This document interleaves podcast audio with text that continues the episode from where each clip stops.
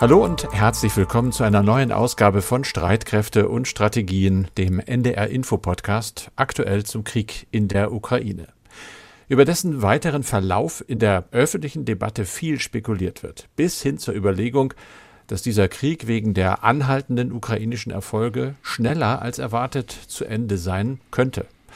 Das wäre die aus westlicher Sicht natürlich optimistischste Einschätzung der Lage, aber die meisten Stimmen sind da doch eher vorsichtig. Es rechnet kaum jemand mit schnellen Friedensverhandlungen oder sogar einem russischen Abzug. Aber es gibt Hinweise darauf, dass sich die Stimmung in Russland verändert.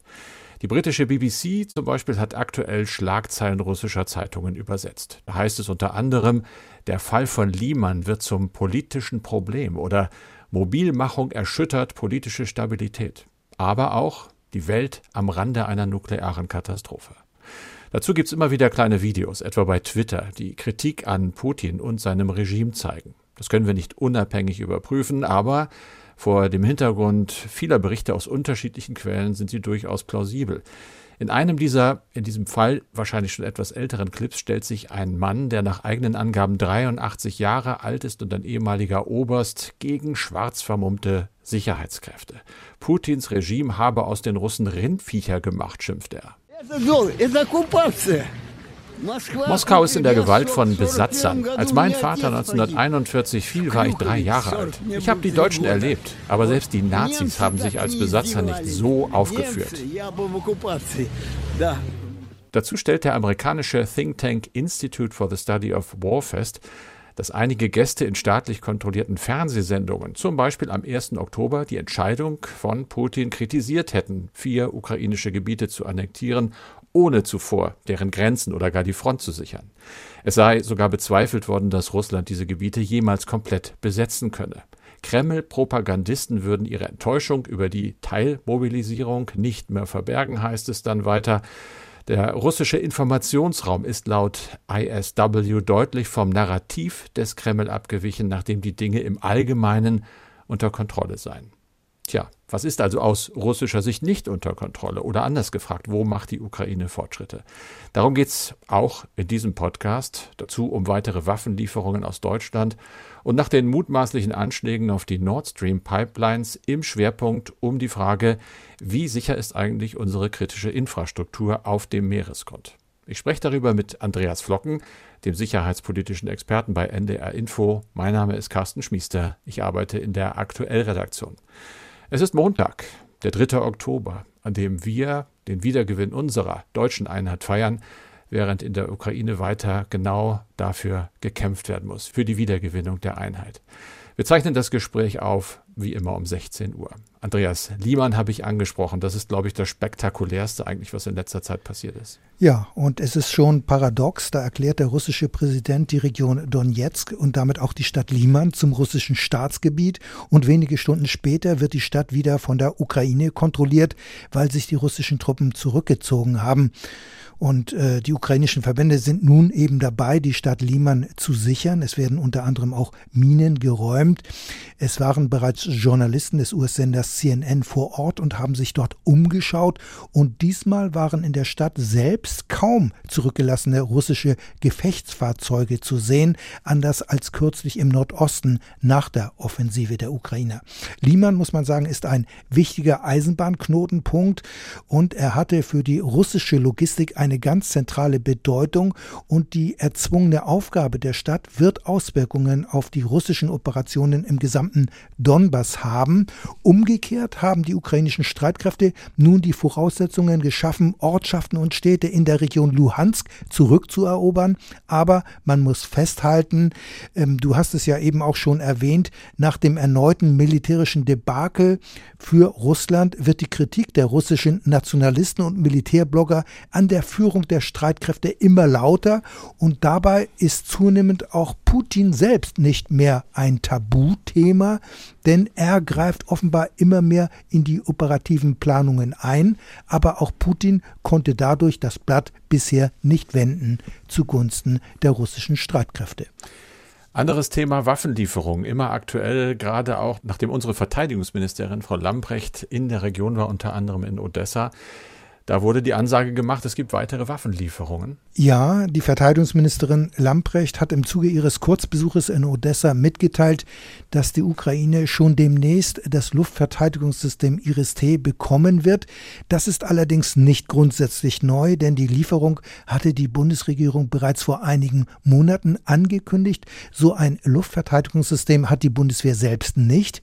Der Eurofighter nutzt allerdings diese Waffe und zwar als Luft-Luft-Rakete für für den sogenannten Nahbereich, also für Reichweiten von rund 20 Kilometern.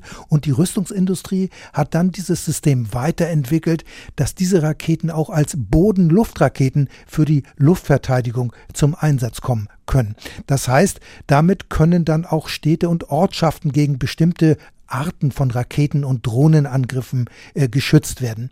Neu ist allerdings die Ankündigung des Berliner Verteidigungsministeriums, dass die Ukraine weitere Artilleriegeschütze bekommen soll, allerdings nicht aus Beständen der Bundeswehr und auch nicht aus Beständen der deutschen Industrie. Nein, zusammen mit Norwegen und Dänemark wurde vereinbart, dass 16 Radpanzerhaubitzen von Typ Zuzana 2 aus slowakischer Produktion gemeinsam finanziert werden. Gesamtkosten kosten 92 Millionen Euro. Und die Auslieferung dieses Waffensystems wird allerdings erst im kommenden Jahr erfolgen. Es ist zudem nicht so leistungsstark wie die Panzerhaubitze 2000. Generell geht der Westen aber inzwischen dazu über, die Ukraine langfristig bei der Rüstungsbeschaffung zu unterstützen. Das hat ja die Ukraine-Kontaktgruppe bei ihrem letzten Treffen in Kopenhagen und in Rammstein beschlossen.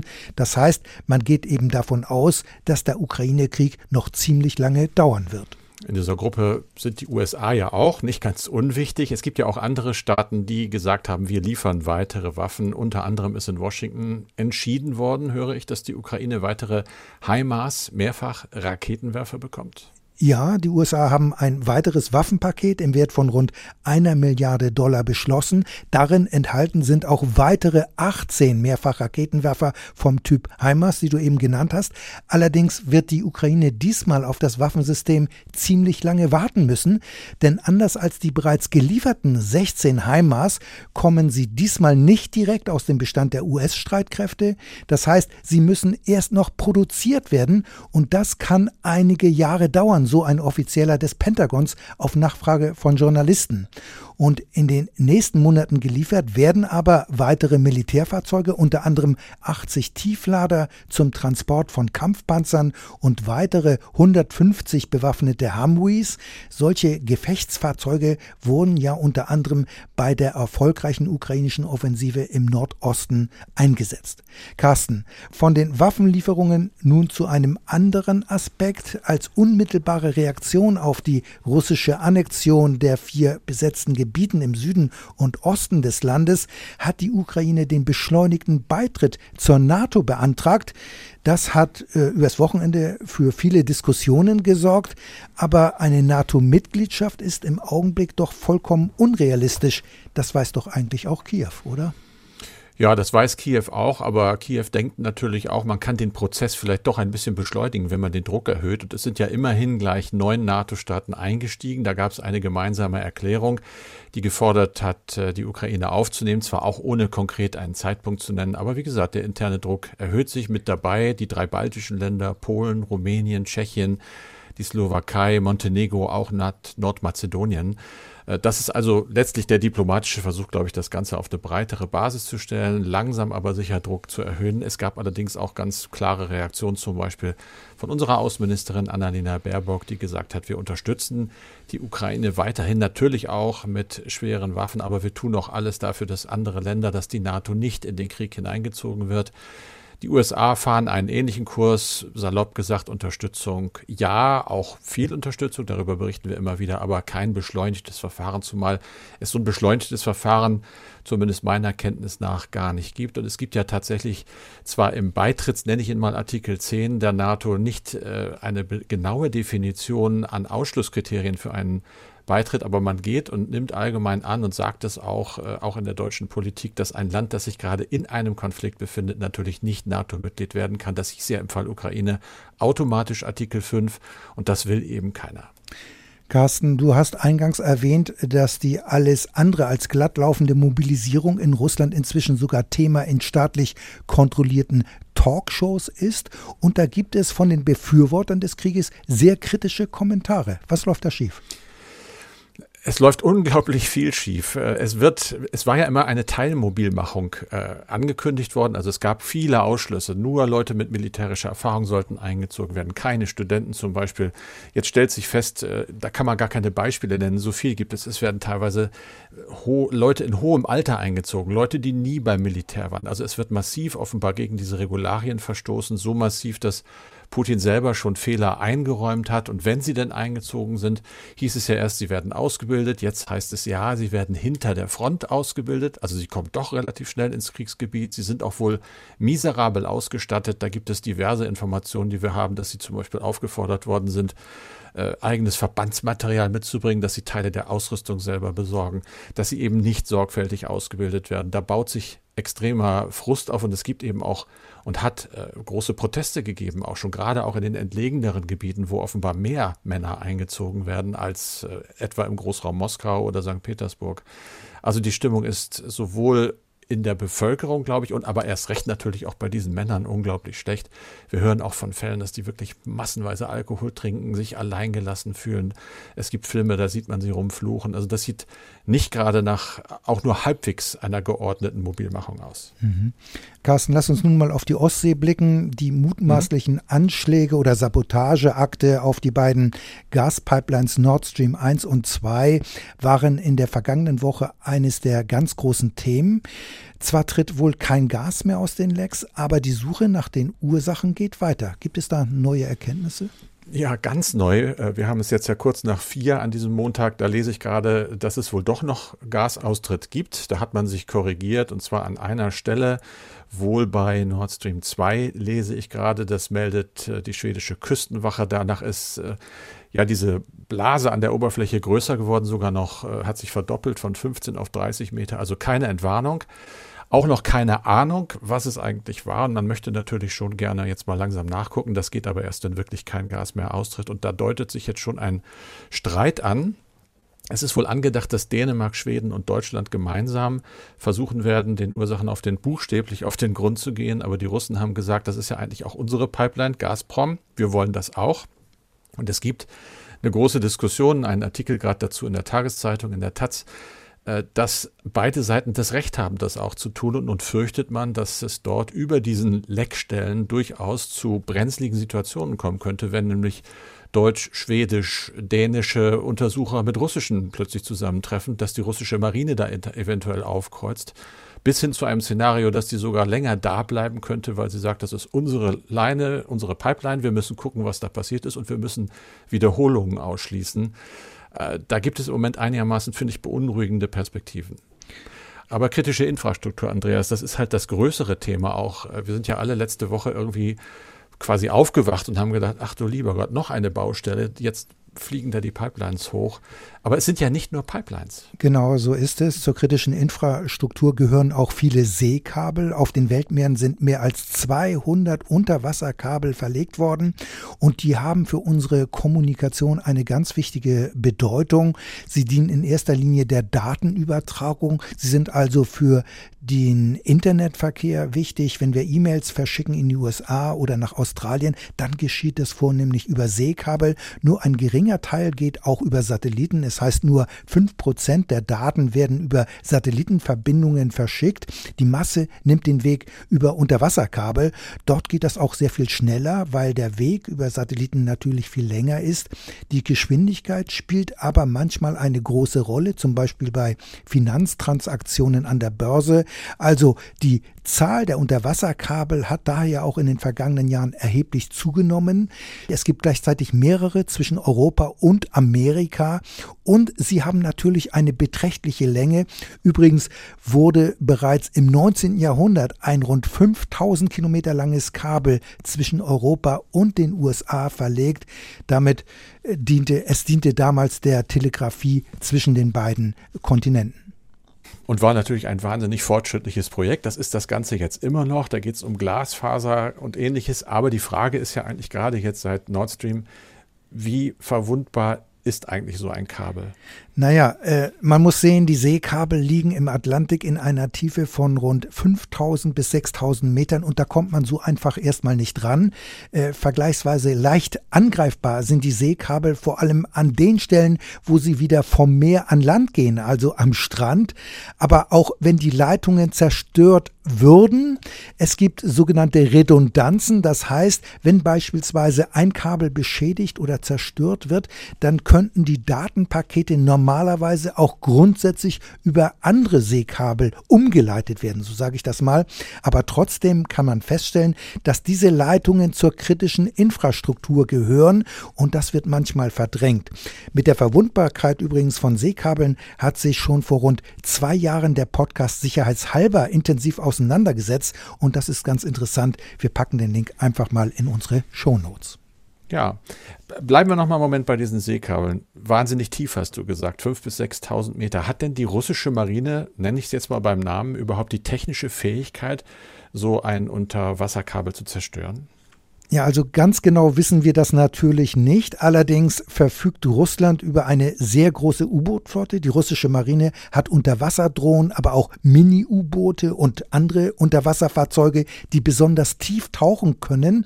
Dabei hat man sich offensichtlich in den vergangenen Jahren äh, zunehmend auch konzentriert. Sonarbojen werden in der Tiefe ausgesetzt, um beispielsweise gegnerische U-Boote zu lokalisieren. Und es ist anzunehmen, sein, dass auch vor diesem Hintergrund grundsätzlich die Fähigkeit auf russischer Seite besteht, die kritische Infrastruktur wie Seekabel ins Visier zu nehmen. Und äh, in diesem Sommer ist ja auch das größte U-Boot der Welt in Dienst gestellt worden, die Belgorod. Das U-Boot hat eine Länge von mehr als 180 Metern und die Wasserverdrängung beträgt über 30.000 Tonnen. Nur mal zum Vergleich, das modernste U-Boot der deutschen Marine ist rund 60 Meter lang. Also da sind die U-Boote dieser 212a-Klasse im Vergleich zur Belgorod eher äh, Winzlinge. Die russische Belgorod ist allerdings kein normales U-Boot, muss man sagen. Dieses U-Boot ist kein Träger für nukleare Langstreckenraketen. Die Belgorod hat vielmehr ganz andere Aufgaben und ist praktisch ein U-Boot-Mutterschiff für kleinere Unterwasserfahrzeuge. Es heißt, das U-Boot, die Belgorod, sei so umgebaut worden, dass es über ein Unterwasser Dock verfügt. Von hier aus können dann Kleinst-U-Boote und andere Unterwasserfahrzeuge ausgesetzt werden, die dann in noch wesentlich tiefere Regionen operieren könnten und in der Lage sind, möglicherweise bis auf den Meeresboden runterzugehen. Und da wird dann natürlich spekuliert, dass auf diese Weise auch Unterseekabel ins Visier genommen werden können. Gegebenenfalls können dann auch Sprengladungen oder andere Kampfmittel oder Gegenstände auf dem Meeresboden platziert werden. Das hört sich jetzt für mich tatsächlich ein bisschen nach James Bond an. Kleine gelbe U-Boote, die ganz schlimme Sachen machen. Was ist denn über diese russischen kleinen U-Boote bekannt? Ja, auch hier ist öffentlich nicht so viel bekannt, aber Experten nennen immer wieder das Tauchboot Loscharik, das von dem Mutter-U-Boot mitgeführt werden kann. Dabei ist das U-Boot gar nicht so klein. Die Loscharik hat einen Nuklearantrieb und kann besonders tief tauchen. Wie tief genau, darüber kann man nur spekulieren. Außerdem verfügt verfügt es offenbar über mehrere Roboterarme und Schlagzeilen machte die Loscharik vor drei Jahren, als in dem Spezial-U-Boot ein Feuer ausbrach. Damals starben 14 Seeleute an Bord und auffällig war dabei, dass unter den Todesopfern sehr viele hohe Stabsoffiziere waren. Und das ist ungewöhnlich und schon damals wurde über mögliche Geheimmissionen dieses U-Bootes spekuliert. Also, das ist schon ein besonderes U-Boot, das offenbar extrem tief tauchen kann. Allerdings muss man auch sagen, dass ein Land mit einer großen U-Boot-Flotte natürlich auch Spezialboote braucht, um beispielsweise eigene havarierte U-Boote äh, in der Tiefe zu bergen oder sensible Einrichtungen von abgestürzten Flugzeugen äh, zu bergen. Es gibt aber noch ganz andere Spezialschiffe in Russland, die offiziell Forschungsschiffe sind. Westliche Experten vermuten allerdings, dass es sich hierbei letztlich um Marineschiffe handelt, die im Auftrag Auftrag der russischen Marine unterwegs sind und verdeckt operieren, insbesondere wenn sie sich in der Nähe von Seekabeln aufhalten. Denn die Routen der vielen verlegten Tiefseekabel, die sind alle öffentlich bekannt. Was du da jetzt erzählst, das ja, lässt natürlich viel Raum für Fantasien, auch für dunkle Fantasien. Wir wissen aber ja im Moment relativ wenig. Zum Beispiel wissen wir nicht, ob Russland tatsächlich verantwortlich ist für die Lecks an der Ostsee-Pipeline. Wir wissen auch nicht, ob geplant ist, Seekabel oder andere Bereiche der kritischen Infrastruktur zu attackieren. Aber es fällt halt immer wieder in diesem Zusammenhang ein Begriff, nämlich hybride Kriegsführung. Ja, und es wird auch immer gesagt oder oft gesagt, dass dies ein russisches Konzept sei. Und in diesem Zusammenhang ist dann auch oft von der Gerasimov-Doktrin die Rede. Valery Gerasimov, das ist der russische Generalstabschef, der hatte nämlich 2013 eine Rede gehalten über Formen und Methoden des Einsatzes von Streitkräften. Allerdings ging es bei Gerasimov keineswegs um eine Neuausrichtung der russischen Streitkräfte, denn die hybride Kriegsführung gibt es schon viel länger länger, viel länger, denn gemeint ist damit, dass in einem Krieg nicht nur die Streitkräfte eine Rolle spielen, sondern auch viele andere Faktoren. Über den Ausgang eines Krieges entscheiden nämlich auch nicht militärische Maßnahmen und eine wichtige Rolle spielt beispielsweise die öffentliche Meinung, die man zu beeinflussen versucht, eben durch Propaganda. Aber neben dieser Propaganda gibt es auch noch andere Faktoren. Da ist die Wirtschaft, die Diplomatie und auch andere Faktoren. Es heißt immer, man versucht mit diversen diversen Maßnahmen Einfluss zu nehmen auf den Gegner, auf den Feind, um seine Entscheidungsprozesse zu beeinflussen. Und es geht dann letztlich äh, bei der hybriden Kriegsführung darum, die Gegenseite zu destabilisieren und zu verunsichern, indem man beispielsweise aktuell den Gashahn zudreht. Zugleich versucht man, die Kräfte im Westen zu stärken, die sich für eine Aufhebung der gegen Russland verhängten Sanktionen auftreten. Die hybride Kriegsführung nimmt dabei offenbar gegebenenfalls durchaus auch Widersprüche in Kauf. Ich sage das, weil manche auf den ersten Blick vielleicht ausschließen würden, dass Russland hinter den Lecks der Gaspipeline steckt, weil eine Zerstörung der Pipeline auf den ersten Blick überhaupt nicht im Interesse Moskaus sein könnte. Solche Mails haben uns übrigens auch erreicht und die Ursache ist ja, du hast es gesagt, auch noch total offen, aber umgekehrt könnte Russland auf diese Weise die USA oder die Ukraine dafür verantwortlich machen, weil diese Staaten ja schon immer gegen die Pipeline gewesen waren. Das heißt, so könnte man dann Zwietracht äh, im westlichen Lager sehen und das ist ja auch eines der Ziele der hybriden Kriegsführung. Generell kann man aber sagen, im Krieg geht es ja darum, dem Gegner den eigenen Willen aufzuzwingen und das hat schon Clausewitz festgestellt, der preußische General- und Militärhistoriker des 19. Jahrhunderts und das kann mit militärischen Instrumenten geschehen, aber zusätzlich auch mit nicht militärischen Maßnahmen, indem man die Gesellschaft eben verunsichert und das kann man eben unter hybrider Kriegsführung verstehen. Und hierfür sind pluralistische Gesellschaften viel anfälliger als autoritäre Systeme. Jetzt machen wir noch mal eine ganz scharfe Kurve mit einer Mail von Thomas Rabe aus Celle. Der hat uns geschrieben bezüglich der Forderungen nach Lieferung von westlichen Kampfpanzern und Schützenpanzern. Sind diese denn umgehend effektiv von den ukrainischen Streitkräften zu bedienen? In den früheren Folgen haben Sie ja einen erfolgreichen Crashkurs bei der Panzerhaubitze 2000 beschrieben. Ist denn so etwas auch bei komplexen modernen westlichen Panzersystemen zu erwarten? Die agieren doch auch mit anderen Aufklärungssystemen, um den zugeschriebenen Kampfwert auch wirklich einsetzen zu können. Müssten dann nicht auch eine entsprechende Ausbildungseinheit mit entsprechendem zeitlichen Vorlauf erfolgen? Ja, man muss erstmal feststellen, natürlich müssen ukrainische Soldaten an westlichen Waffensystemen erst ausgebildet werden. Ähm, und das würde natürlich auch für Leopard 2 oder den Schützenpanzer Marder gelten. Das ist ja auch bisher bei den gelieferten Waffen passiert. Äh, die Bezeichnung Crashkurs, äh, ich finde, die trifft es ganz gut. Auch wenn die Ausbildung 40 Tage dauert, ist das eben schon immerhin etwas. Aber auch hier müssen Abstriche gemacht werden.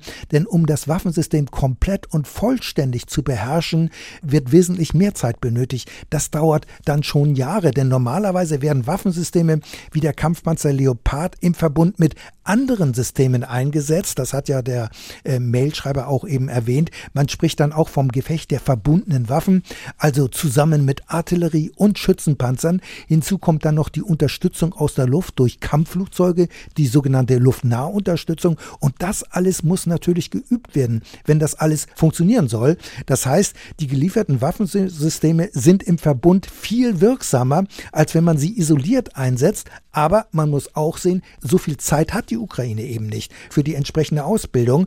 Und die Soldaten werden nämlich äh, ja vor Ort gebraucht. Und daher bleibt es wohl vorerst bei diesen, ich sag mal, Schnellkursen oder Crashkursen, weil eben die Ukrainer dann eben ihre eigenen Erfahrungen machen müssen, weil sie nicht die Zeit haben, so lange ausgebildet zu werden. Streitkräfte.ndr.de, Streitkräfte mit AE. Das ist unsere E-Mail-Adresse. Schreiben Sie uns gerne, schreibt uns gerne, wir freuen uns. Und das war's für diesen Podcast am 3. Oktober mit Andreas Flocken und mit Carsten Schmiester. Wir beide sind dann mit einer neuen Ausgabe am Mittwoch wieder für Sie und für euch da. NDR Info Streitkräfte und Strategien. Der NDR-Info-Podcast zur Sicherheitspolitik. Polizei sucht vergeblich nach Thorax-Skulpturen. Kunstfälscher richtet Millionen Schaden Wo sind Hitlers Bronzepferde? Hinweise auf verschollene Nazi-Kunst. Größter Kunstfälschungsfall der deutschen Nachkriegsgeschichte. Kunstverbrechen. Ein True Crime Podcast von NDR Kultur. Mein Name ist Torben Steenbuck. Und ich bin Lenore Lötsch. Wir sind Kulturjournalisten beim NDR und rollen für diesen True Crime Podcast spektakuläre Kunstdiebstähle auf, erzählen Geschichten von Fälschern und verfolgen die Spuren dubioser Hintermänner und Sammler. Dabei werden wir auch von der Polizei unterstützt. Aber nicht von irgendwem bei der Polizei, sondern von Kommissar René Allange. Da geht der Puls ein bisschen hoch, dass man dann so einen Jachtinstinkt entwickelt, der uns Kriminalisten einfach angeboren ist. In Kunstverbrechen sind wir ganz nah dran an den Ermittlungen, sprechen mit Experten und Zeugen und liefern euch alle wichtigen Hintergrundinfos. Kunstverbrechen, der neue True Crime Podcast von NDR Kultur. Ab sofort in der ARD Audiothek. Am besten jetzt abonnieren.